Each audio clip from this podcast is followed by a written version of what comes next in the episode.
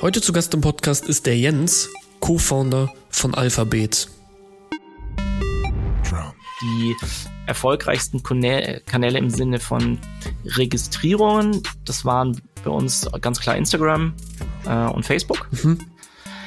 Das sind aber, wenn man näher reinschaut, nicht unbedingt diejenigen, die am Ende auch zu zahlenden Kunden geworden sind, ähm, sondern bei zahlenden okay. Kunden sind ganz klar die App Store Ads die besten gewesen. Das waren jetzt in der absoluten Anzahl nicht die höchsten, aber also die Leute, die im App Store selbst nach Alphabet oder Bitplaner suchen, das sind auch die, die am ehesten kaufen.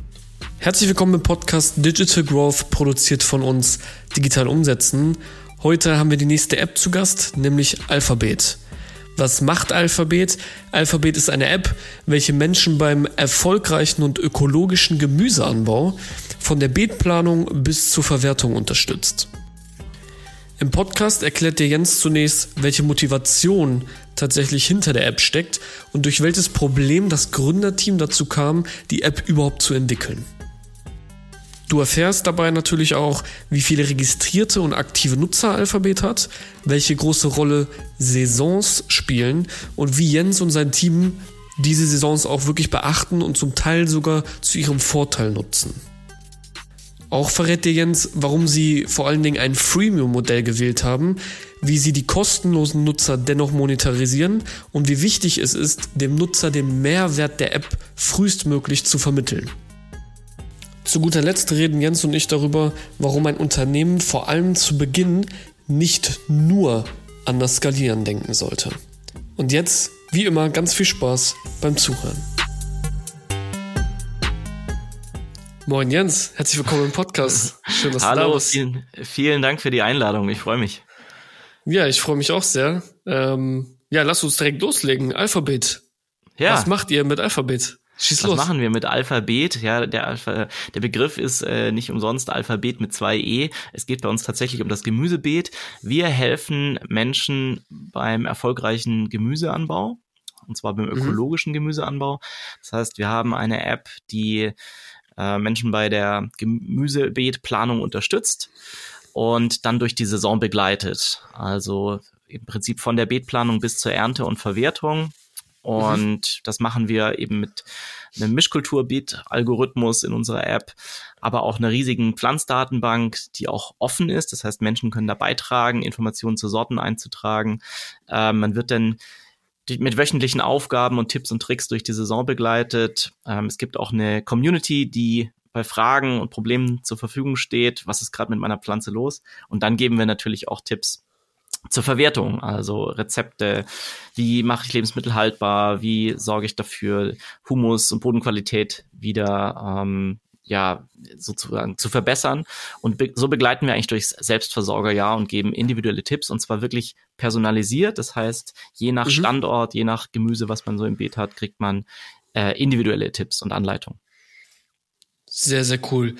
Kommt bei uns, jetzt ist die Saison vorbei, nächstes zum Einsatz, gehe ich mal von aus. Wir haben selber ein Treibhaus, tun auch äh, ja selber ja sehr fleißig Sachen anpflanzen. Also ich glaube, Tomaten habe ich jetzt vor kurzem bei uns noch gesehen im Treibhaus, aber ich glaube, das hört jetzt langsam auf. Mhm. Ansonsten hing da nicht mehr wirklich viel. Ähm, das, was ich so so schön finde, ihr macht das auf eine sehr simple Art und Weise. Und die erste Frage, die natürlich dahinter steckt, ist, wie genau funktioniert das denn, dass ihr nur anhand von den Daten, die jemand bereitstellt, überhaupt mir sagen könnt, was ich zu verbessern habe? Ähm, ja. Da bin ich jetzt sehr gespannt drauf. Mhm. Ja, also grundsätzlich muss man sagen, dass natürlich es wahnsinnig viele Faktoren gibt, die damit reinspielen. Und das ist eigentlich auch genau das, was uns äh, zu der App veranlasst hat. Also vielleicht zu uns als Gründerteam, wir haben vorher was ganz anderes gemacht. Also wir haben alle drei schon vorher Startups gegründet und der Antrieb, Alphabet zu gründen, kam eigentlich aus einer sehr persönlichen Perspektive, weil wir gesagt haben, hey, wir wollen unsere Erfahrungen, unsere Energie eigentlich in Dinge stecken, die sinnvoll sind für unseren Planeten.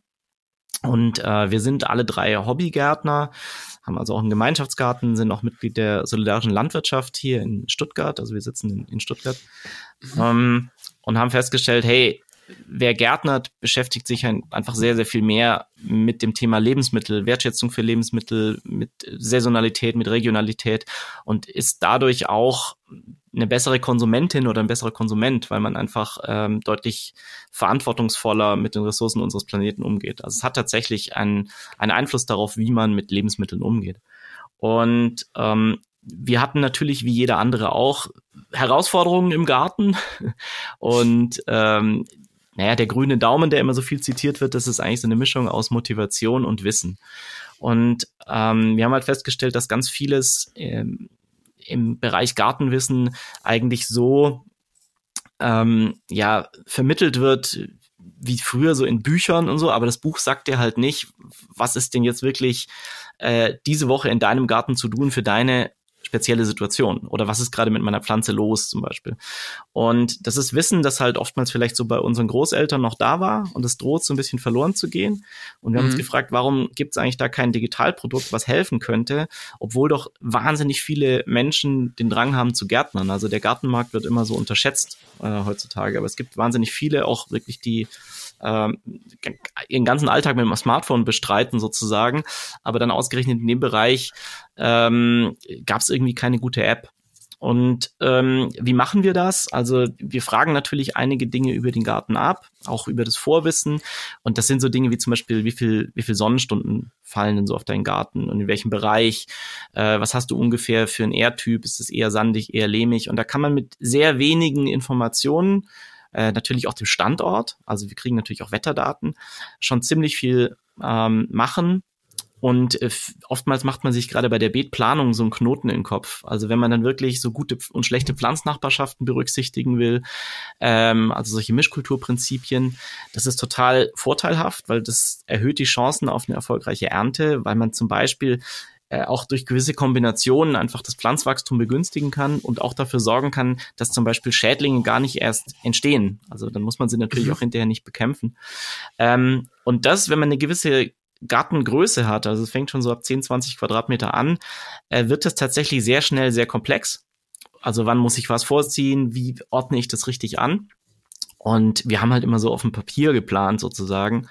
Ähm, und da stößt man sehr schnell an Grenzen. Und deswegen war das Thema Beatplanung etwas, was, als wir am Anfang verschiedene Produkte getestet haben, äh, in, in dieser Garten-Community, die wir aufgebaut haben, etwas, was sofort Traktion entwickelt hat. Ja, also ich glaube, ich, du wirst es bestätigen, es ist extrem viel Arbeit. Auch, ähm, ja. Aber man hat am Anfang, es macht, es macht sehr viel Spaß, ja. Ähm, man unterschätzt das allerdings, mhm. wie viel Arbeit das einfach ist, ne? Äh, denn es geht halt nicht nur danach, äh, du pflanzt einmal was rein, da muss man ein bisschen gießen ja. und dann erntest du. so genau. ist es halt einfach leider nicht. Ähm, und dafür gibt es, finde ich sehr schön, dass es dafür auch Lösungen gibt mittlerweile. Ähm, und das auch eine Lösung ist für jemanden, der das vielleicht auch in seiner Freizeit macht, weil es gibt halt auch einen deutlichen Unterschied wahrscheinlich in der Nutzung als jemand, der das vielleicht beruflich sogar macht, weil er Gärtner ist ja. und jemand, der das privat macht. Ne? Mhm. Also ähm, wir sagen auch, also diese Arbeit im Garten, ähm, die, die wollen wir ja auch durchaus unterstützen und das sollen die Leute ja machen. Also wir sind vielleicht eine der wenigen Apps, die sagen ganz offen, sei im Garten und nicht am Smartphone. Also ja. wir nutzen das Smartphone als Hilfsmittel, um den Menschen zu sagen, was zu tun ist, damit sie die richtigen Dinge tun damit sie auch wissen, was zu tun ist, dass ihre Pflanzen erfolgreich wachsen. Aber die Leute sollen ja tatsächlich Zeit draußen im Garten verbringen, in der Natur. Die sollen in der Erde wühlen, die sollen diese Luft schmecken und so. Also es geht nicht darum, jetzt jeden Arbeitsschritt im Garten den Leuten abzunehmen, ganz und gar nicht. Es geht darum, das zu unterstützen. Und ähm, das ist eigentlich unser Ziel, dass die Menschen tatsächlich Zeit draußen in der frischen Luft und im Garten in der Natur verbringen. Ja, auch wenn sich manche natürlich das, die App wünschen würden, die automatisch die, weiß nicht, Schnecken absammelt oder Unkraut jätet und so. Soweit sind wir leider noch nicht.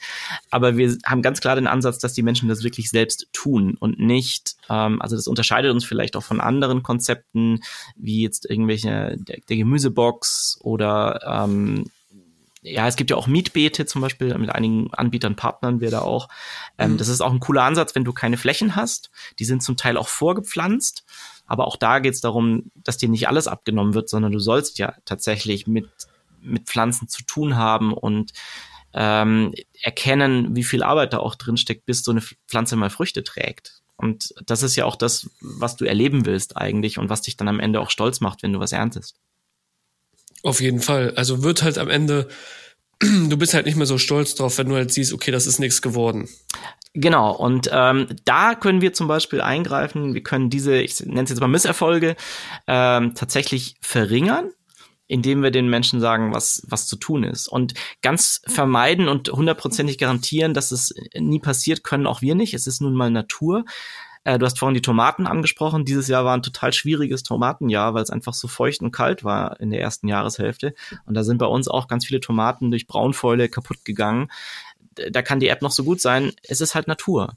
Aber damit umzugehen, auch zu sagen, hey, es, du hast halt auch nicht alles hundertprozentig unter Kontrolle, sondern du musst irgendwie das in Einklang machen mit den Ressourcen, die du hast. Du äh, musst gucken, dass es deinem Boden gut geht, dass es diesem Ökosystem, den Insekten mhm. und Tieren und sowas alles gut geht. Und daraus dann trotzdem so eine Symbiose herzustellen, dass du dich selber davon ernähren kannst, das ist eigentlich so das Ziel auch. Und dazu gehört halt auch, dass nicht immer alles in unserer Macht steht, ähm, und dass diese Lebensmittel und dieser Überfluss, den wir sonst so aus dem Supermarkt kennen, ja, wir, wir, wir kriegen jedes Produkt zu jeder Zeit, ähm, dass der eigentlich, dass wir total entkoppelt sind vom Ursprung unserer Nahrung, also dass die halt irgendwo produziert werden muss und dass es Natur ist und ähm, das sich ins Bewusstsein zu rufen, trägt, glaube ich, auch dazu bei, dass man Lebensmittel auch wieder wertschätzt, weniger Lebensmittel wegwirft und sorgsamer damit umgeht. Ja, definitiv. Also ich kann auch nur sagen, wir haben dieses Jahr versucht, äh, Honigmelonen zu pflanzen. Mhm und äh, ist schiefgegangen. Ja, ähm, passiert. Äh. Sind überreif geworden. Ähm, dabei waren sie nicht mal wirklich groß. Also das muss man schon sagen. Und wir haben, hm. ich meine, wir haben das Privileg, ein Treibhaus zu haben, ja. äh, was auch nicht jeder hat und das auch ein relativ großes. Ähm, wir haben aber verschiedenes probiert. Also wir haben die ähm, draußen auf dem Feld, wir haben auch ein großes Feld, haben wir sie gepflanzt, wir haben sie im Treibhaus mhm. eingepflanzt, wir haben sie in einen Topf gepflanzt, um zu gucken, was dabei rauskommt. Am Ende des Tages äh, waren sie leider überreif. Äh, dann ja. konntest du sie quasi mit den Händen aufdrücken, weil sie halt überreif waren. Die haben extrem gut gerochen, du hättest am liebsten reingebissen, aber du konntest sie halt nicht essen. Ne? Mhm. Und äh, das ist genau das, was ich meine. Am Ende des Tages willst du etwas, also du tust die ganze Sache ja, damit du am Ende das Ergebnis siehst, nämlich das, was du erntest. Ja. Und wenn das halt nicht klappt, dann ähm, ärgerst du dich halt, weil du das gerne gesehen hättest, weil das faszinierend ist. Ich ja. würde auch super gerne mal in unserem Treibhaus selber so ein, so ein, so ein Zeitraffer aufstellen, ne, damit mhm. du mal siehst, was daraus kommt. Also wir haben Zucchinis angepflanzt, das machen wir seit Jahren. Also die Dinger sind so riesig. Ja. ähm, ich würde dir super gerne mal, mal, ein Foto zeigen, aber gerne. die Dinger sind so riesig, äh, das ist kaum vorstellbar. Also die sind mhm. bestimmt größer als ein MacBook. Ähm, okay, vom, vom, ja. So groß sind die ungefähr. Also meine Empfehlung ist immer, lasse nicht zu groß werden, dann schmecken sie besser. Das stimmt aber, auch. Aber es sind auch wahnsinnig Gurken, viele ne? an einer Pflanze. Man kommt da manchmal gar nicht nach im Sommer. Das stimmt, weil sofort, wenn du die halt abmachst, dann, dann kommen die halt sehr schnell nach, ne? Und bei den Gurken ja. ist es halt so, je später du die erntest, desto mehr Kerne haben die auch. Ja. Ähm, das heißt, dort lieber früher ernten, ne? Aber da weißt du halt, das sind so Sachen, die, äh, die dich halt ärgern, ne? Und da bietet ihr dann das perfekte Bindeglied zu. Ähm, jetzt hast du auch gesagt, es gibt auch Herausforderungen, weil am Ende des Tages gibt es Sachen, die könnt ihr nicht beeinflussen, wie die Natur, ja. wie dieses Jahr, was halt wirklich von den Sonnenstunden her sehr gering war. Es war nicht mhm. sonderlich warm.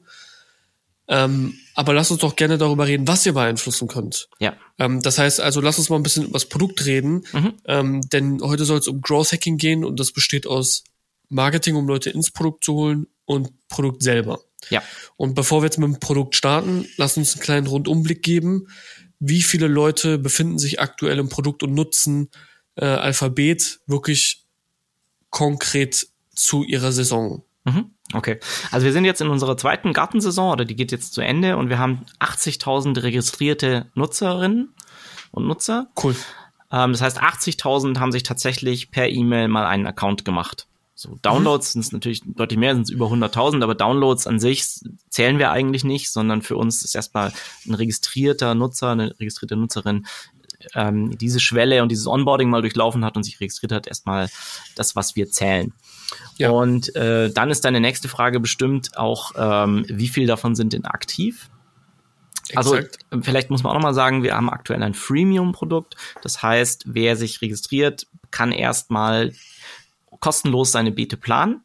Und es gibt dann eben einige Pro-Features, können wir nachher noch drauf eingehen, was das genau ist, wie zum Beispiel den, den Zauberstab, dass die Beete automatisch befüllt werden, so. Also einige Sonderfunktionen sozusagen. Mhm. Und aktuell sind es 1500 Leute, die sich so ein solches Pro-Abo abgeschlossen haben. Von diesen nice. 80.000. Ähm, und wie viel sind aktiv? Ähm, das ist natürlich auch eine Größe, die wie so vieles bei uns total saisonal abhängig ist. Ähm, ja. Das ist auch vielleicht äh, Saisonalität ist halt ein sehr bestimmender Faktor in unserem in unserem Geschäft. Also eigentlich ist das Jahr diese vier Quartale immer so aufgeteilt, dass im ersten Quartal geht es eigentlich wirklich sehr stark um die Planung der Saison. Und wir versuchen natürlich vor allem in diesem Quartal die Menschen in unsere App zu bringen, weil da leisten wir erstmal den größten Mehrwert, dass wir äh, Leuten, die gerne Gärtnern wollen, aber nicht unbedingt planen, da sparen wir sehr viel Zeit mit unserem Algorithmus. Und alles, was danach entsteht, also der persönliche Saisonkalender und die Tipps und so, baut ja auf diesem Plan auf.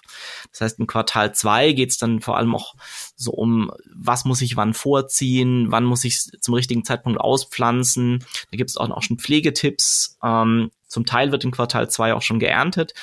Quartal drei ist aber dann sehr bestimmt eben von diesem Thema Ernten und Verwerten. Ah, was mache ich denn damit? Ähm, wie kann ich Dinge haltbar machen?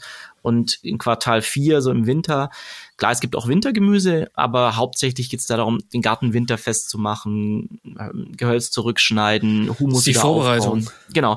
Und mit anderen Worten, dieser saisonale Effekt, der hat Einfluss auf ganz, ganz vieles bei uns. Ähm, zum einen ändert sich die Value Proposition, also das Wertversprechen, was wir unseren Nutzern geben, ähm, im Lauf der Zeit. Zum anderen äh, hat es natürlich auch Einfluss darauf, in welchen Quartalen geben wie viel, geben wir wie viel für Marketing aus. Ähm, mhm. Wann ist es wie teuer?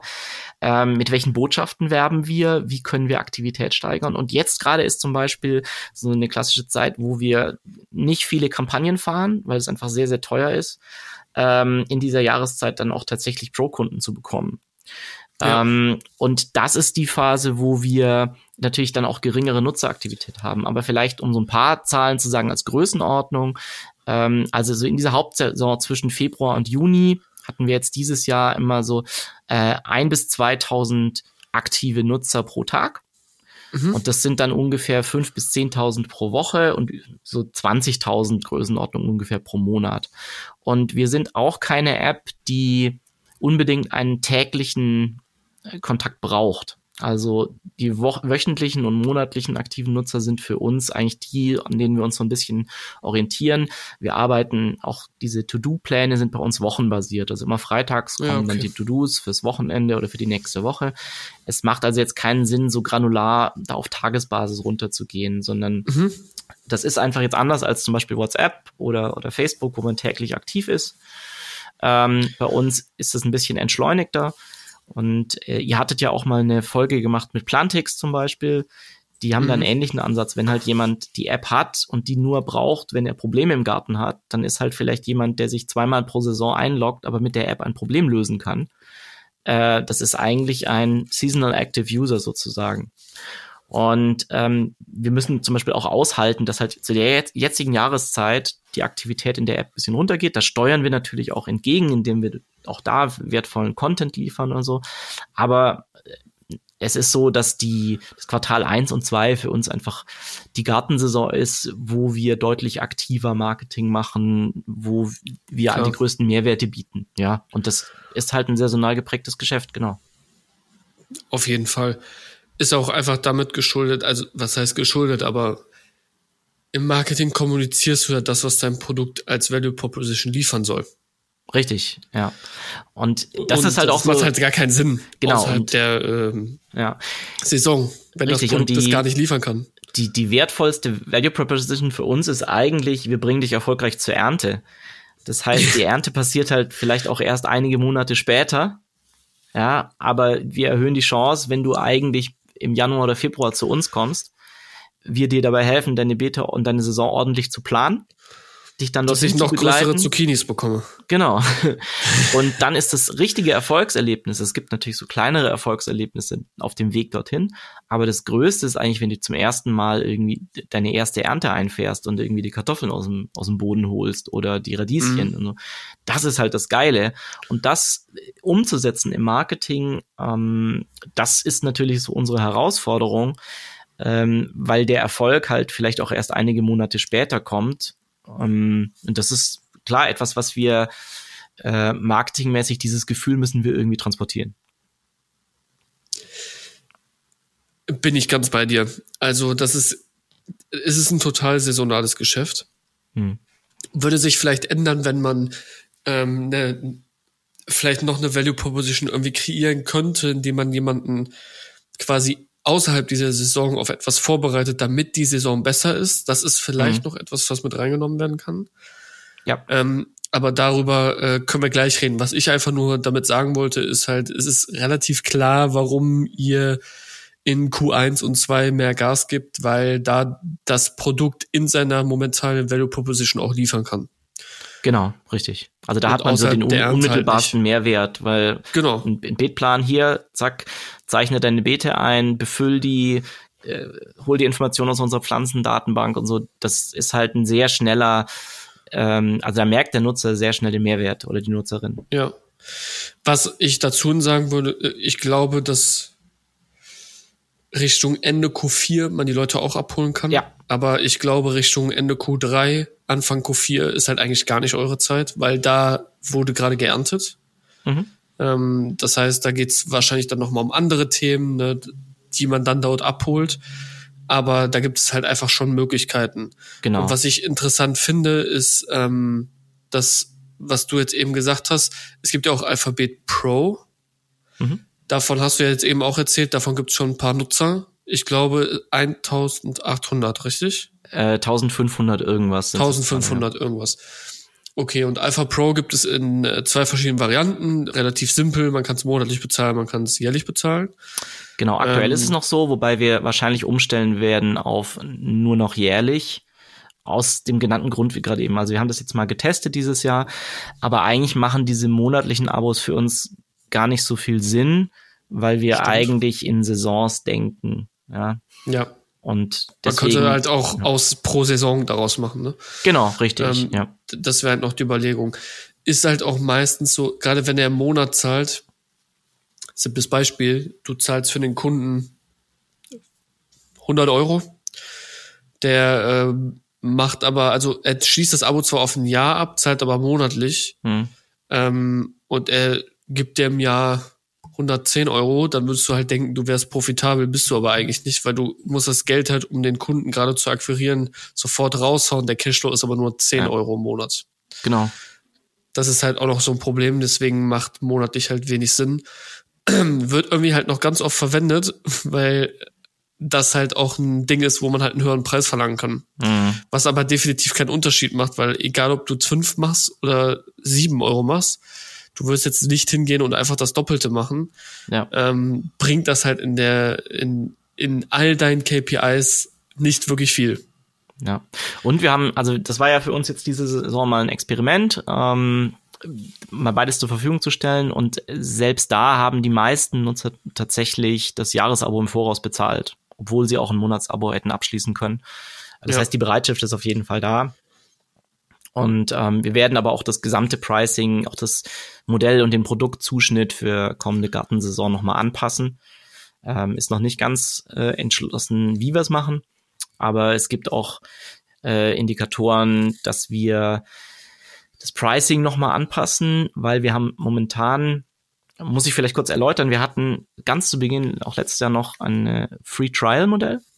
Mhm. Das heißt, ähm, jeder, der sich angemeldet hat, ist erstmal 14 Tage automatisch mit allen Pro-Funktionen ausgestattet gewesen. So. Und dann nach 14 Tagen musstest du dich entscheiden, hey, dein Free Trial ist vorbei, entweder mach jetzt gar nichts, dann bleibst du sozusagen, fällst du in den Free Account zurück. Ja. Ähm, der damals noch nicht so viel konnte, also Beetplanung war da zum Beispiel nicht möglich. Oder ähm, schließt du eben Pro-Abo ab.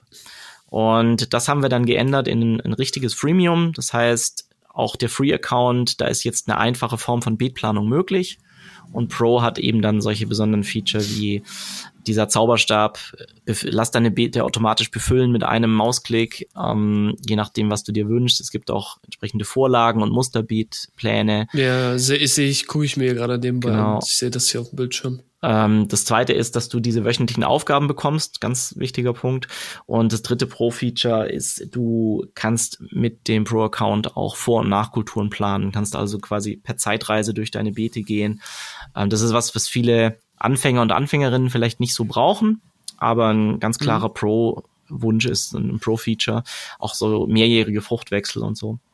Und ja. ähm, warum haben wir das gemacht? Wir haben halt ein sehr kollaboratives Tool. Das heißt, ich habe schon erwähnt, unsere Pflanzendatenbank, ähm, die wächst täglich mit Hilfe unserer Nutzerinnen und Nutzer. Das kann man sich vorstellen wie ein großes Wikipedia, in dem ähm, halt Infos zu Tausenden von Sorten drinstehen. Das ist im Prinzip das, was man so hinten auf der Saatgutpackung so findet. Also Aussaatzeiträume, ja. Pflanzabstände, ein bisschen Infos zu dieser Sorte. Und es gibt halt allein zigtausende Tomatensorten. Ja. Ähm, oh ja. Und unsere Nutzerinnen und Nutzer helfen dabei mit, diese Sorten einzupflegen, auch die, die Datenqualität zu korrigieren, also Sorten von anderen zu bewerten, zu korrigieren ähm, und sind aktiv, wenn irgendjemand ein Problem hat. Also wenn du jetzt irgendwie Blattläuse hast oder irgendwie deine Blätter gelb werden, dann postest du einfach ein Bild in die Community und dann kommen sofort andere, die sagen, ah, okay, hatte ich auch, mach bitte folgendes. Und wir versuchen mhm. tatsächlich die, die App eben sehr menschlich und kollaborativ zu, zu gestalten. Und ähm, dafür zu sorgen, dass es halt nicht einfach nur Nachschlagewerk ist, sondern äh, dass da echte Menschen dahinter stehen, die Teil einer Gemeinschaft sind, die gemeinschaftlich Gemüse anbauen und ihr Wissen teilen.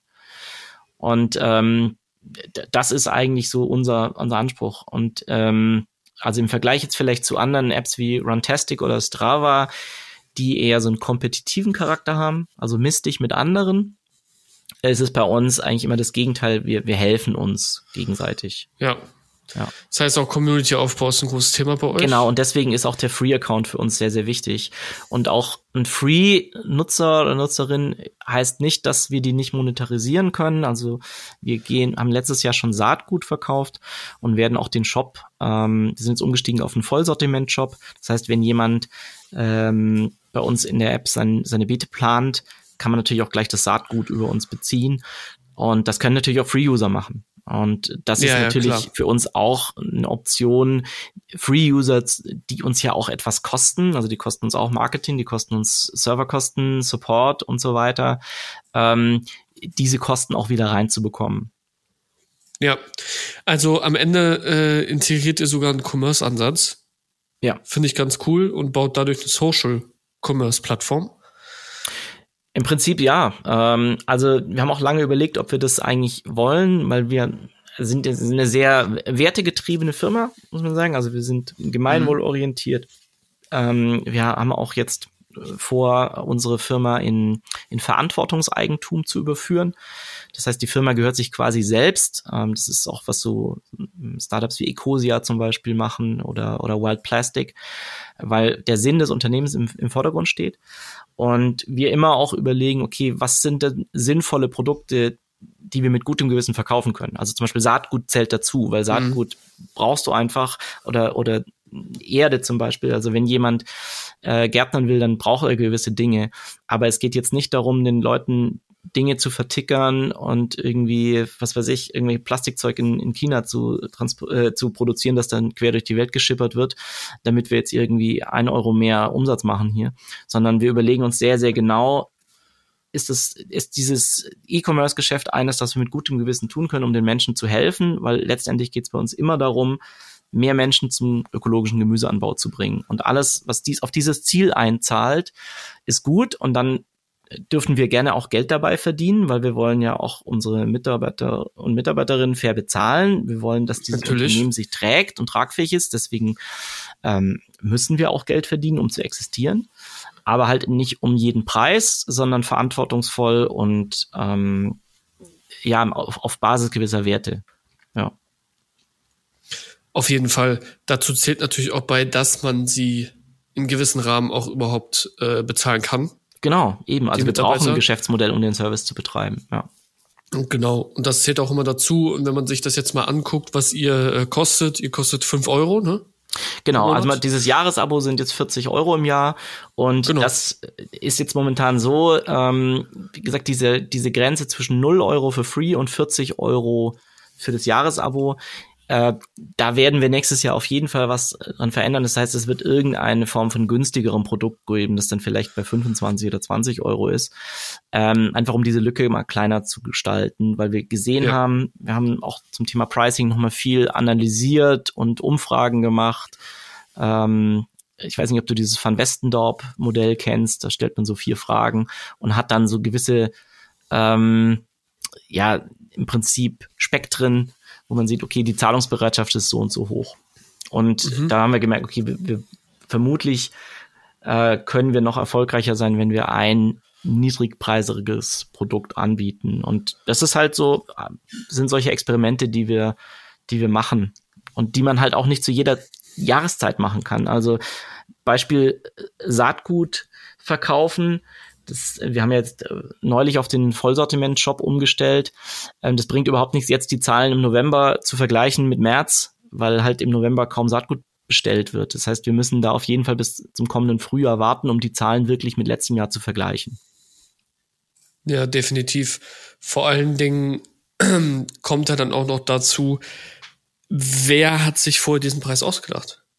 Mhm. Und nur weil du dir den Preis ausdenkst, heißt das nicht, dass der nicht falsch oder richtig sein kann. Ja, also Pricing das heißt, musst du ja, eigentlich immer testen. Sozusagen. Das ist durchgängiges Testen. Da kommst du gar nicht drum rum, weil du denkst halt am Anfang, okay, das könnte vielleicht gerechtfertigt sein. Und dann fragst du die Nutzer. Ähm, und schaust halt, wie das so abläuft, ne?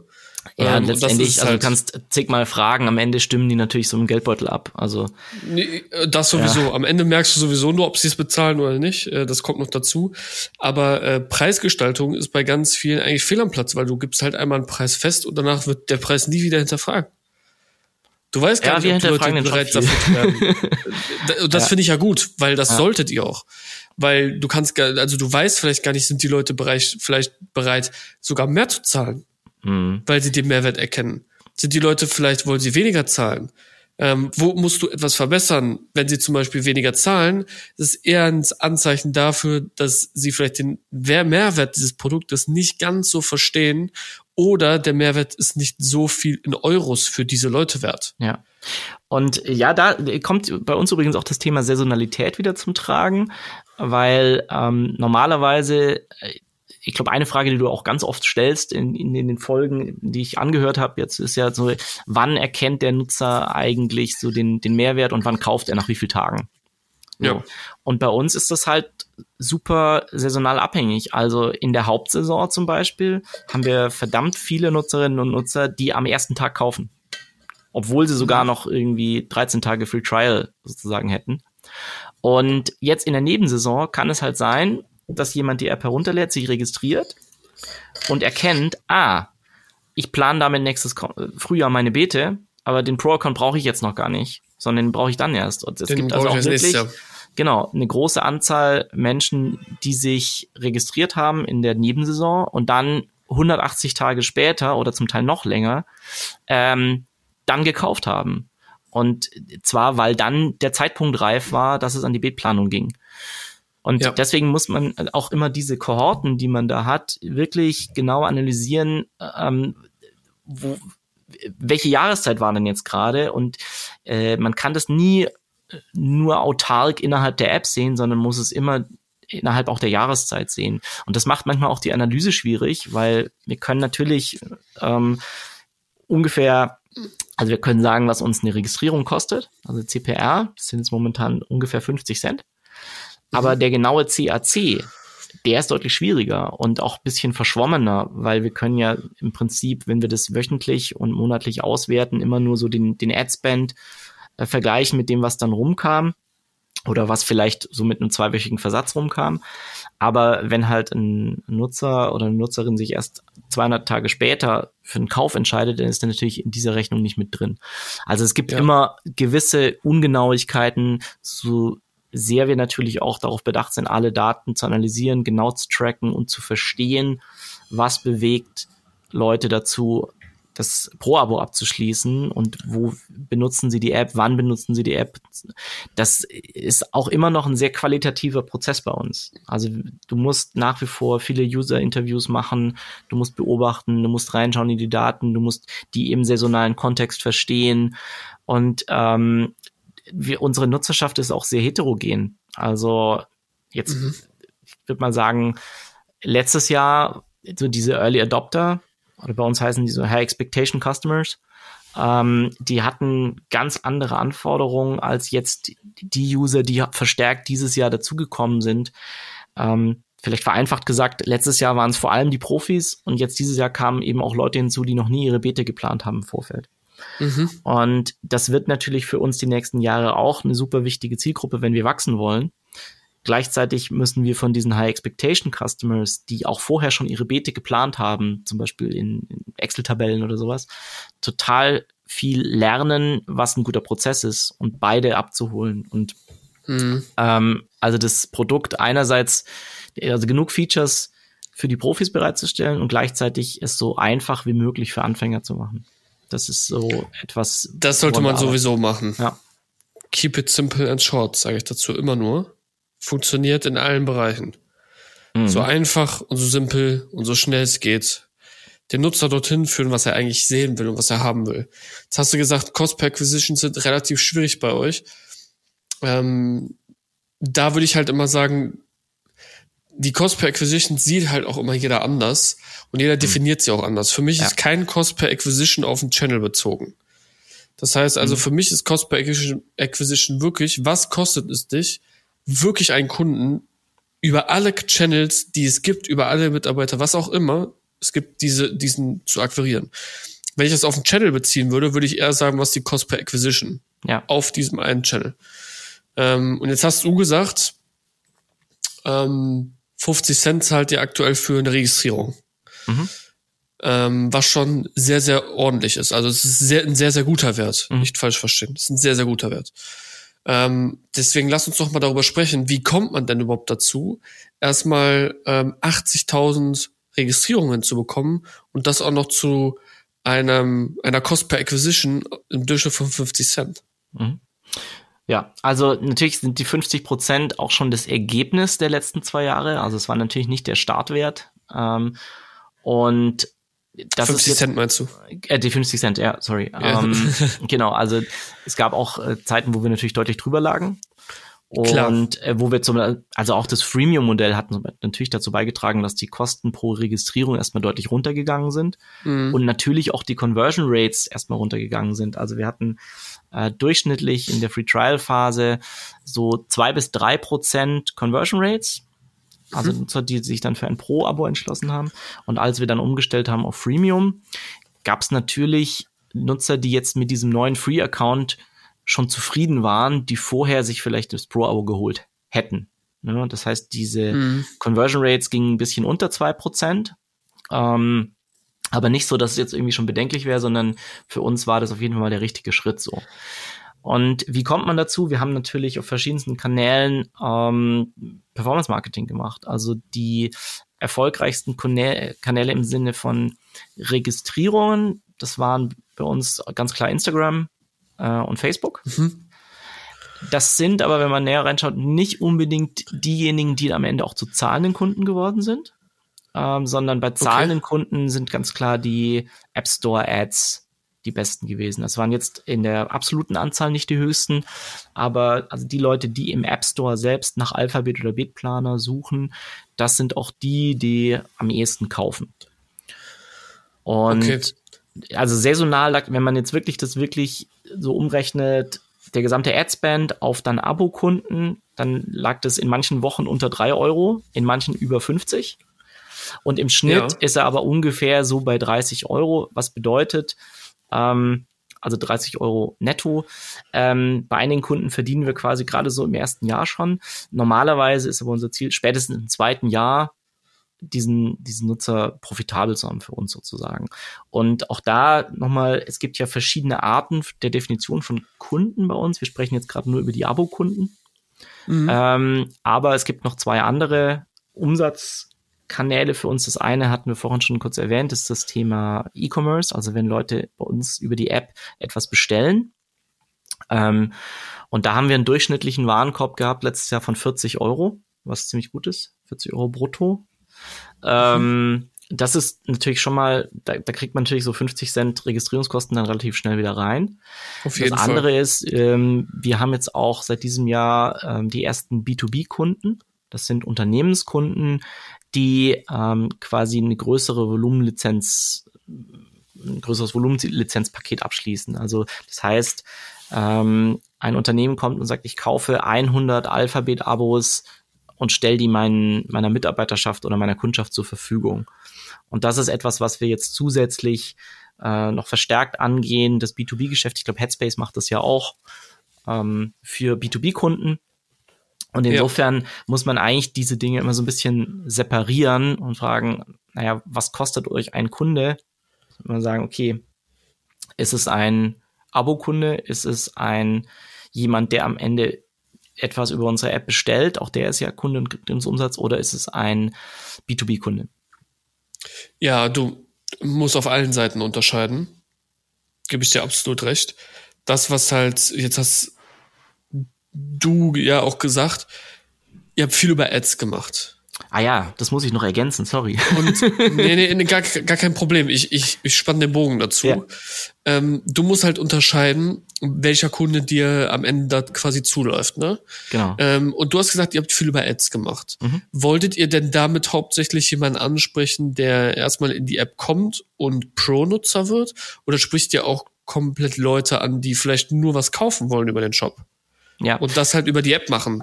Mhm. Was vielleicht auch nicht ganz verkehrt ist. Aber jetzt bin ich sehr gespannt. Ja, nee, äh, momentan ist es wirklich, also wie unser Wertversprechen äh, zielt schon darauf ab, dass die Nutzer tatsächlich mit unserer App ihre Beete planen.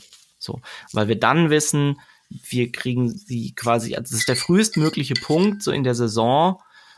Ähm, wenn sie das über uns machen, dann haben wir auch die höchste Chance, dass sie aktiv sind über die Saison und dass wir Mehrwerte bieten können.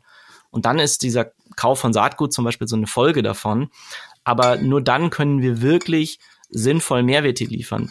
Wenn wir jetzt einfach nur mit dem E-Commerce-Teil werben, es gibt so viele existierende Möglichkeiten, online irgendwie Saatgut zu kaufen, äh, mit denen wir konkurrieren würden. Äh, wir wollen uns lieber da auf unsere Stärken ähm, konzentrieren. Wo können wir wirklich Mehrwerte bieten, die andere nicht bieten können? Deswegen, bisher war das immer, äh, und das wird wahrscheinlich auch erstmal so bleiben, äh, Fokus auf unser Wertversprechen. Und ähm, was zu den Ads übrigens noch dazu kommt, ist natürlich also ganz klar Content Marketing. Das heißt, wir haben ja. jede Woche Blogartikel bei uns.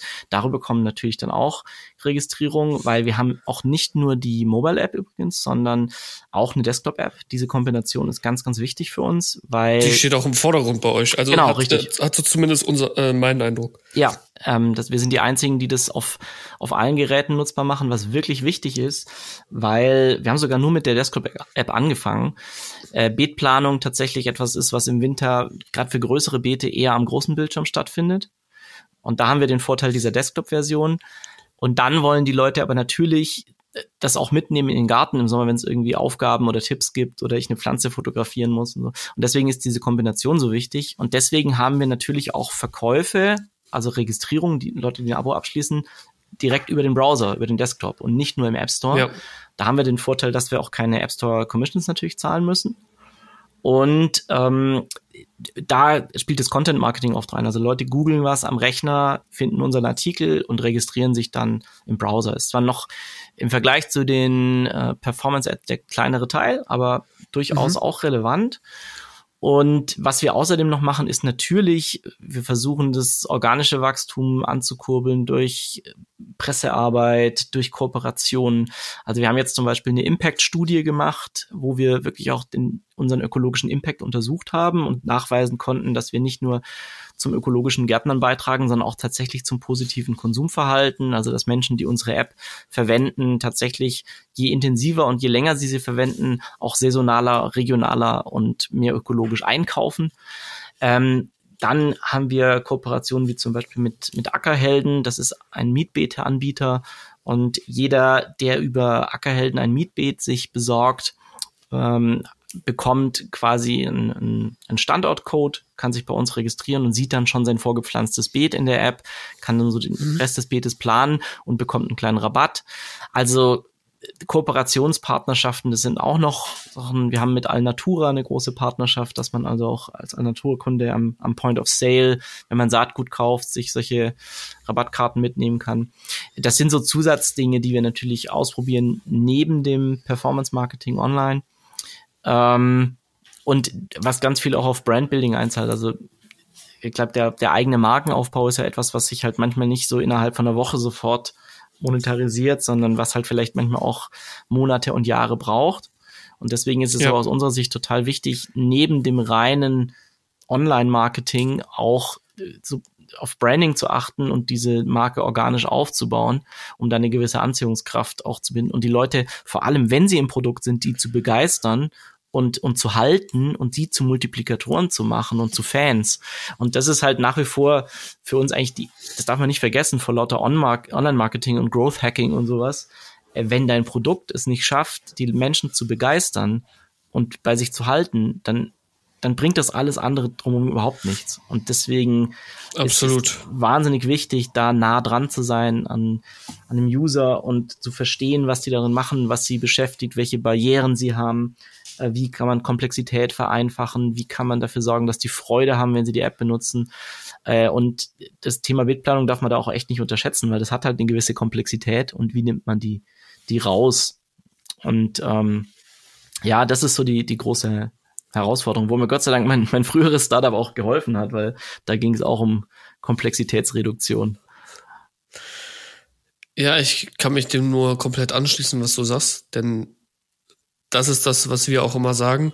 Ein richtiger Growth Hacker, der für Wachstum wirklich sorgt, versteht auch, dass äh, das Produkt einen sehr, sehr großen Einfluss darauf hat. Mhm. Ähm, Ob es am Ende funkt oder eben nicht. Ja. Denn äh, dir bringt's halt nichts, wenn die Leute im Free Trial stecken bleiben. Oder im Freemium mhm. stecken bleiben. Weil du halt auch wenig Monetarisierungsmöglichkeiten am Ende des Tages hast. Ähm, außerhalb dieser, dieser Pro-Pakete haben einfach die wenigsten. Und man muss halt ja. sagen, am Ende, klar willst du mehr Nutzer haben, aber du willst am Ende vor allen Dingen aktive Nutzer haben, die sich monetarisiert haben. Weil du willst auf jeden Fall Geld verdienen. Hm. Und du willst irgendwann in diese Richtung kommen, langsam, langsam Richtung Break-Even zu kommen. Ja. Weil das ist halt unglaublich schwierig, da überhaupt hinzukommen. Kann man sich ja bei euch ausrechnen. Wenn der Kunde bei euch 40 Euro im Jahr lässt, dann ist da nicht mehr so viel Handlungsspielraum. Hm. Und wenn ich mir bedenke, dass da, dass du damals schon gut warst, wenn du bei Ads mit einem Euro einen Download generiert hast, dann kannst du das ja nur hochrechnen. Ich habe das schon öfters mal als Beispiel gegeben. Egal welche Conversion Rate du hättest und wenn du 20 Prozent aller Downloads konvertierst, ähm, konvertierst du danach aber nicht so viele, dass du auf einmal Break-Even bist. Das ist so gut mhm. wie unmöglich. Ja. Und das ist das Problem. Und deshalb geht es dann auch immer mehr darum, überhaupt in diese Schwelle zu kommen, dann über Referrals zu wachsen, andere Methoden zu finden, wo man nicht jedes Mal einzeln für den Nutzer paid. Ja. Denn die Paid Advertising ist nur eine Möglichkeit, den Nutzer einzeln zu akquirieren. Es gibt viel, viel mehr Möglichkeiten, durch einen Nutzer, durch eine bestehende Nutzerkooperation eine große Menge an Nutzern zu generieren, ohne einen großen Adspend. Ja. Paid Marketing ist einfach nur eine einfache Methode, weil du kaufst ja den Nutzer. Ganz einfach. Ja, und also ich sehe es auch immer noch so, also äh, für uns ist äh, Verkaufen oder Online-Marketing ist natürlich auch ein wichtiger Lernkanal. Also Verkaufen ist ja immer Lernen, egal ob jetzt B2B oder B2C. Und ähm, ich habe vorhin auch schon gesagt, also die Nutzer stimmen halt am Ende auch mit ihrem Geldbeutel ab oder mit einer Registrierung. Und das ist natürlich dann immer so, die Wertversprechen von bestimmten Kampagnen, die dann funktionieren, dass Leute sich auch tatsächlich registrieren oder am Ende kaufen, da hast du dann natürlich auch die, die, die harte Bestätigung, dass offensichtlich dieses Wertversprechen auf eine Nachfrage trifft. Und jetzt mal unabhängig davon, wie viel absolut jetzt drüber kommt oder wie, wie stark du wächst, das ist natürlich in der Anfangsphase eines Startups total wichtig. Und deswegen empfehle ich natürlich jedem Startup am Anfang, diese Kanäle zu nutzen, um kritische Hypothesen zu testen mit Smoke-Tests und so weiter. Und äh, nur so ist es übrigens auch zu Alphabet gekommen. Also als wir angefangen haben vor paar Jahren, 2018 waren wir noch ganz anders unterwegs. Da haben wir im, im waren wir im Vertical Farming Markt. Ja, das war, da so haben wir angefangen, weil uns war klar, wir wollten was Positives für den Planeten tun im Bereich Ernährung und wo können wir das Ernährungssystem umgestalten ähm, und Mensch und Technologie irgendwie so vereinen und haben angefangen mit Vertical Farming, haben dann nach einem halben Jahr gemerkt, dass das ist nicht die Antwort und haben dann so eine kleine Garten-Community aufgebaut und das Urban Farming Meetup initiiert und haben dann verschiedenste Produkte wirklich ganz, ganz simpel getestet. Also Smoke-Tests, äh, Landing-Pages, wir haben so kleine Garten-Communities mit WhatsApp gemacht und so.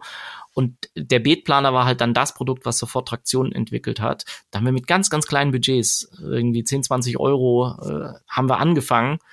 Und ähm, das war am Ende genau das Richtige, weil ich hätte mir jetzt vor zwei Jahren die App, so wie sie da steht jetzt, hätte ich mir nicht einfach so ausgedacht, sondern das war halt das ja. Ergebnis von diesem Prozess und da war Online-Marketing für uns ein total wichtiger ähm, Lernkanal und nicht jetzt einfach nur Wachstum, Wachstum, Wachstum. Also das Produkt, das ich ins Wachstum gebracht hätte vor zwei Jahren, hätte komplett anders ausgesehen und wäre wahrscheinlich gescheitert.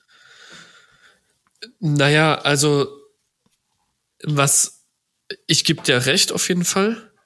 Denn alleine auch darüber, ob das funktioniert oder nicht, hm. lernst du ja darum, letzten Endes dein Produkt auch zu verbessern. Genau.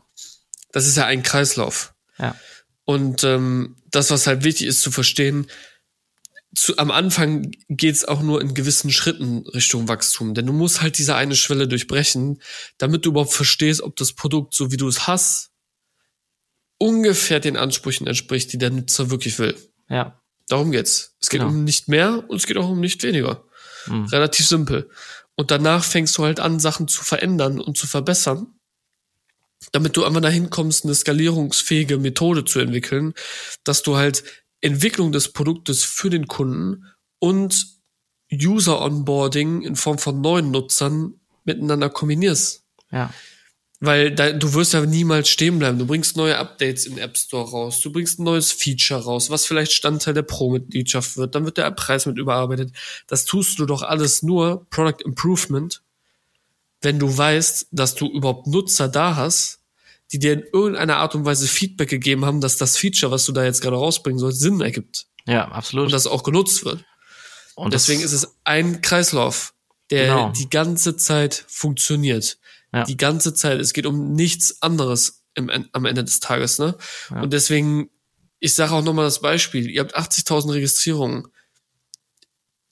Ihr habt Minimum, Minimum das Doppelte an Downloads. Minimum.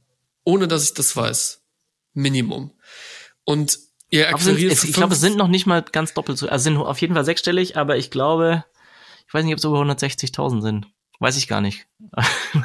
ich glaube, es waren äh, nur 130 oder so. Aber lass mich, wie gesagt, die, die okay, Downloads sind für uns gar nicht so entscheidend. Also äh, das, da sind halt auch viele dabei, die sofort, die sofort wieder weg sind, ja. Äh, das ist das, worauf ich hinaus will. Du hast halt Minimum in den meisten Fällen mindestens das Doppelte an Downloads, wenn nicht sogar viel, viel mehr. Wenn nicht sogar hm. dreifache, vierfache, fünffache an Downloads. Und dann kann, und du, ihr, ihr bekommt eine Registrierung für 50 Cent hin was schon sehr außergewöhnlich ist. Selbst in eurem Fall, wenn es das Doppelte ist, dann habt ihr ein Hundertstel an Leuten, die bei euch bezahlen, nämlich 1500. Hm. Nehmen wir 1500 und 150.000. Ja. Dann zahlt ihr effektiv pro bezahlten Nutzer 50 Euro. Ihr lauft defizitär für 10 Euro. Wenn man das so sehen möchte. Und das ist das, was ich meine, äh, worauf du mich jetzt eben angesprochen hast, weil Downloads an sich gar keine messbare Zahl ist. Ja. Weil am Ende des Tages guckst du dir halt die Registrierung an auf deinem Paper, guckst dir die Paid-Nutzer an und du musst halt schauen, was du jetzt verbesserst. Und es geht gar nicht darum, dass du jetzt 150.000 Downloads hast oder 350 oder 400, denn die Relation zwischen Download und Registrierung zeigt dir nur, ob dein Produkt wohl in irgendeiner Art und Weise in seinem Onboarding oder what auch ever in deiner Kommunikation nach außen einen guten Job macht oder nicht. Genau. Du kannst nicht sagen, hey, wir haben schlechte Unit Economics, aber we, we make it up with volume. Genau. ja, nee, natürlich nicht. Also, ähm, also wir versuchen ganz radikal Dinge zu verbessern. Also natürlich äh, jetzt zum Beispiel, wir haben festgestellt, halt, dass wir den Beatplaner für Mobile nochmal deutlich vereinfachen müssen. Da sind wir gerade dran. Da hilft uns manchmal auch die Saisonalität, weil wir jetzt zum Beispiel in der jetzigen Phase uns voll darauf konzentrieren können, die nächsten zwei Monate nur daran zu arbeiten ähm, weil ab Weihnachten fängt tatsächlich dann diese, diese Planungssaison schon wieder an. Also zwischen Weihnachten und Silvester war eine unserer stärksten Wochen letztes, letztes Jahr. da sitzen die Leute cool. zu Hause bei einer Kaffeetasse äh, oder so und oder einem Glühwein und planen ihre Beete. Da muss der neue äh, Mobile-Planer fertig sein. Ähm, und natürlich, ich meine, es gibt halt verschiedene Räder, an denen wir drehen können. Wir haben jetzt gerade nur so über die Akquisitionskosten und Kanäle gesprochen. Ähm, aber auch Customer Lifetime Value ist halt für uns total wichtig. Das heißt, wir müssen dafür sorgen, wenn die eine Saison bei uns waren, dass sie natürlich dabei bleiben wollen nächstes Jahr. Auf jeden Fall. Und äh, über drei, vier Jahre vielleicht dabei bleiben wollen. Das Gute ist, wir sind in einem Markt unterwegs oder in einem Segment, wo das erstmal das sowas begünstigt, weil wenn Menschen natürlich ihre ihre Beta angelegt haben und ihre Daten da drin haben und es dann nur noch ein Mausklick ist, um quasi die Beta zu rotieren und mit Fruchtwechseln fürs nächste Jahr ready zu machen, dann sagen viele natürlich, hey, das ist eigentlich ihr Wunsch. Also sie wollen jetzt nicht unbedingt zu einem anderen Tool wechseln, wie bei einem Stromanbieter oder so, wenn es mal irgendwie ein Euro günstiger ist. Also die Wechselwilligkeit mhm. ist erstmal nicht so groß, wenn sie zufrieden sind. Und das heißt, da ist für uns ein ganz entscheidender Faktor, ob unser Business funktioniert, ist ob die Leute zufrieden sind. Und das darf man halt, wie du schon gesagt hast, überhaupt nicht vergessen. Vor lauter, viele Startups konzentrieren sich halt nur auf diese Akquisitionskosten vorne und vergessen dabei die Kundenzufriedenheit. Ähm, und das ist ein wahnsinnig wichtiger Faktor, weil dieser Customer Lifetime Value dann über die nächsten Jahre ganz entscheidend dafür, dazu beiträgt, ob deine Unit Economics aufgehen oder nicht. Mhm. Ja, absolut. Also Customer Lifetime Value ein sehr, sehr, sehr, sehr wichtiges Thema. Ja. Und auch, also ähm, am Anfang hat ja auch vieles nicht funktioniert. Das heißt, die ersten paar hundert Kunden, da hatten wir richtig Trouble im Support, haben aber da auch immer von Anfang an positives Feedback bekommen, dass Leute sagen, hey, ähm, das haben die zum Teil auch bei App Store Reviews und sowas geschrieben. Hey, ich hatte echt irgendwie technische Schwierigkeiten oder so, aber Support hat super schnell reagiert. Ich bleibe jetzt dabei. Ich sehe, dass sich die App jeden Monat weiterentwickelt. Äh, da sind Leute mit Herzblut dabei. Das waren ganz oft so Rückmeldungen, die wir bekommen haben. Und das war halt schlicht und einfach Arbeitszeit in den Support gesteckt und jede jede Mail beantwortet, möglichst schnell reagiert, ähm, einfach da viel, viel, so die ersten paar hundert Kunden äh, gepampert sozusagen, sage ich fast. Ähm, und das hat sich ausgezahlt am Ende, dass da wirklich eine hohe Loyalität entstanden ist. Und jetzt merkt man natürlich auch, dass bei einigen Punkten unserer App, die wird ja quasi besser, wenn mehr Leute aktiv sind. Also Beispiel Pflanzendatenbank. Also mit jedem Eintrag wird natürlich der Mehrwert der App auch größer ähm, oder in der Community, wenn Fragen gestellt werden und mehr Nutzer sind da aktiv, dann kommt natürlich auch deutlich schneller eine richtige Antwort, die mir weiterhilft. Mhm. Und deswegen ist es so wichtig, die Leute bei der Stange zu halten und auch, auch mitzunehmen in dieser Community und ihnen klarzumachen, dass das, was wir da tun und wo, wovon sie ein Teil davon sind, ähm, einen Sinn hat und ähm, allen zugutekommt. Und deswegen macht auch dieses Modell Verantwortungseigentum für uns total Sinn, dass nicht die Firma in zwei Jahren jetzt irgendwie an einen großen ähm, Saatguthersteller oder sowas verkauft werden kann, sondern alles, was wir tun, dient diesem übergeordneten Ziel, die größte Garten-Community der Welt eigentlich aufzubauen eines Tages. Ja, auf jeden Fall ein super geiles Ziel, was ihr da verfolgt. Ihr seid auf einem sehr guten Weg, um die Folge ein bisschen zum Abschluss zu bekommen, weil es gibt einfach so viel, worüber wir reden können. Ähm, und das passt leider nicht alles in eine Folge, weil es zu viel ist. Hm. Dafür äh, kommt gerne nochmal wieder. Dann Sehr gerne, eine Folge auf. auf jeden Fall. Um das Thema aber zum Abschluss zu bringen, größter Wachstumskanal waren für euch Paid Advertising.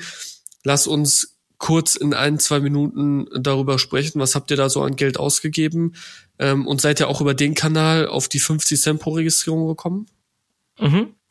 Genau, also das 50 Cent waren genau diese Kanäle, also ähm, App Store Ads, Facebook und Instagram so kombiniert. Ähm, und was haben wir ausgegeben? Gar nicht so viel. Wir waren ja auch noch so im Bootstrap-Modus. Ähm, oder ist ja alles relativ, aber im gesamten Jahr waren es dafür circa 40.000 Euro. im gesamten Jahr. Okay. Mhm. Und der Großteil davon nicht, äh, 90 Prozent wahrscheinlich so im ersten Quartal.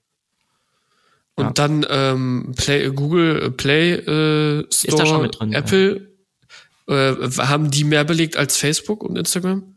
Nein, nein, nein. Oder so die Hälfte, Budgets waren Hälfte. immer kleiner, weil die einfach nicht ausgereizt wurden sonst. Also Instagram und Facebook waren die, die größten Budgets. Okay, und darüber seid ihr auch auf die 50 Cent pro Registrierung bekommen. Genau. Obwohl äh, das In-App-Tracking aktiviert worden ist bei äh, Facebook. Ja, das ist genau. Also natürlich, das ist noch so ein Punkt, warum wir sehr stark auf den Branding-Aspekt äh, gehen über die nächsten Jahre, versuchen organisches Wachstum zu fördern. Tracking wird halt auch jetzt immer schwieriger. Also jetzt iOS Stimmt 14, auch wieder. Google hat auch schon. gesagt. Das heißt, als als Nutzer von Apps, als dem irgendwie Datenschutz wichtig ist, verstehe ich das natürlich und kann es auch total nachvollziehen. Ähm, Mhm. Als ähm, irgendwie aus wirtschaftlicher Sicht ist es für uns natürlich deutlich schwieriger. Also es ist nicht so, dass wir mit den Daten irgendwie Schindluder treiben, unsere Nutzer überhaupt nicht.